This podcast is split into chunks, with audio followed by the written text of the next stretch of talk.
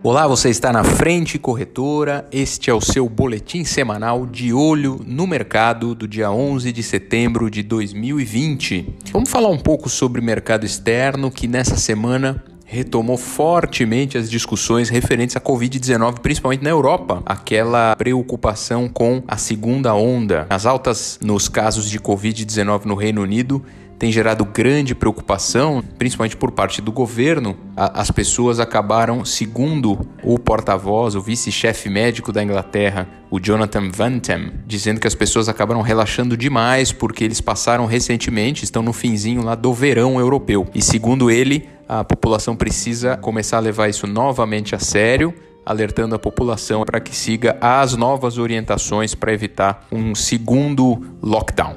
O governo francês também debate aí isolamentos específicos devido a esse agravamento. O debate vai acontecer hoje e eles vão decidir se impõem novos isolamentos específicos em alguns locais aí para combater o aumento de novas contaminações pela Covid que foram recentes, tentando aí conciliar as atividades econômicas e sociais. O porta-voz do governo francês, o Gabriel Attal, disse ontem que nada vai ser descartado nessa reunião de gabinete o presidente Emmanuel Macron disse que vai de fato trabalhar para evitar que medidas muito restritivas sejam necessárias. Terminando sobre esse assunto, a AstraZeneca deve já ter uma informação mais concreta sobre o funcionamento da vacina até o final do ano agora com a retomada eminente dos testes que foram paralisados devido a um caso grave de efeito ainda desconhecido por parte de uma pessoa que fazia parte ali da amostra de testes. Então a AstraZeneca deve, no fim das contas, ter uma informação mais clara sobre o potencial imunizante da, da vacina muito em breve, segundo aí o presidente executivo da empresa, o Pascal Soriot. Ele disse isso ontem. A empresa suspendeu os ensaios clínicos recentemente, já no estágio avançado, depois de surgir aí essa doença na participante dos estudos no Reino Unido. Teria aí acontecido uns sintomas associados a uma rara desordem inflamatória na espinha chamada mielite transversa.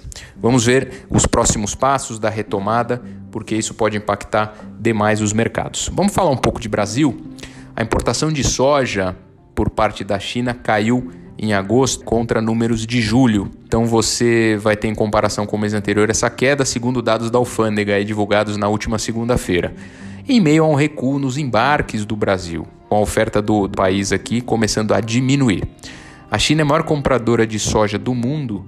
Ela importou quase 10 milhões de toneladas da soja oleaginosa em agosto, é uma queda de quase 5% se comparado às toneladas importadas em julho segundo novamente os dados das alfândegas. Então, dados da safra. Algo que impacta também diretamente a economia nacional é a questão da inflação, que está voltando com força em alguns setores. Isso pode, inclusive, sinalizar um período mais prolongado de recessão e dessas altas, principalmente porque a alta do dólar de fato influencia e acaba influenciando em preços de alguns itens da cesta básica, especialmente trigo e algumas coisas que já impactaram também arroz enfim, isso pode piorar alguma recessão, especialmente para as camadas mais pobres da população. Ainda sobre dólar alto, né, terminando de conectar os assuntos, o Jair Bolsonaro vai conversar com o Banco Central, segundo ele, aqui na transmissão que aconteceu pelas redes sociais na quinta-feira, né, ontem, que já tem conversado com ministros e especialmente com o Banco Central para entender o que se pode fazer com relação ao dólar, tentando, claro, conciliar os movimentos naturais de mercado, segundo ele. O comentário foi feito é, em meio ao momento da transmissão que ele falava dos motivos pelos quais o arroz tem ficado mais caro. Além da questão cambial, Bolsonaro atribuiu o aumento ainda por causa do auxílio emergencial em virtude da demanda crescente que as pessoas tinham reprimida aí em conta da pandemia. Vamos analisar os próximos dados do governo, do mercado. Fique de olho conosco no mercado. Vá lá em www.frentecorretora.com.br/blog e até o próximo boletim semanal.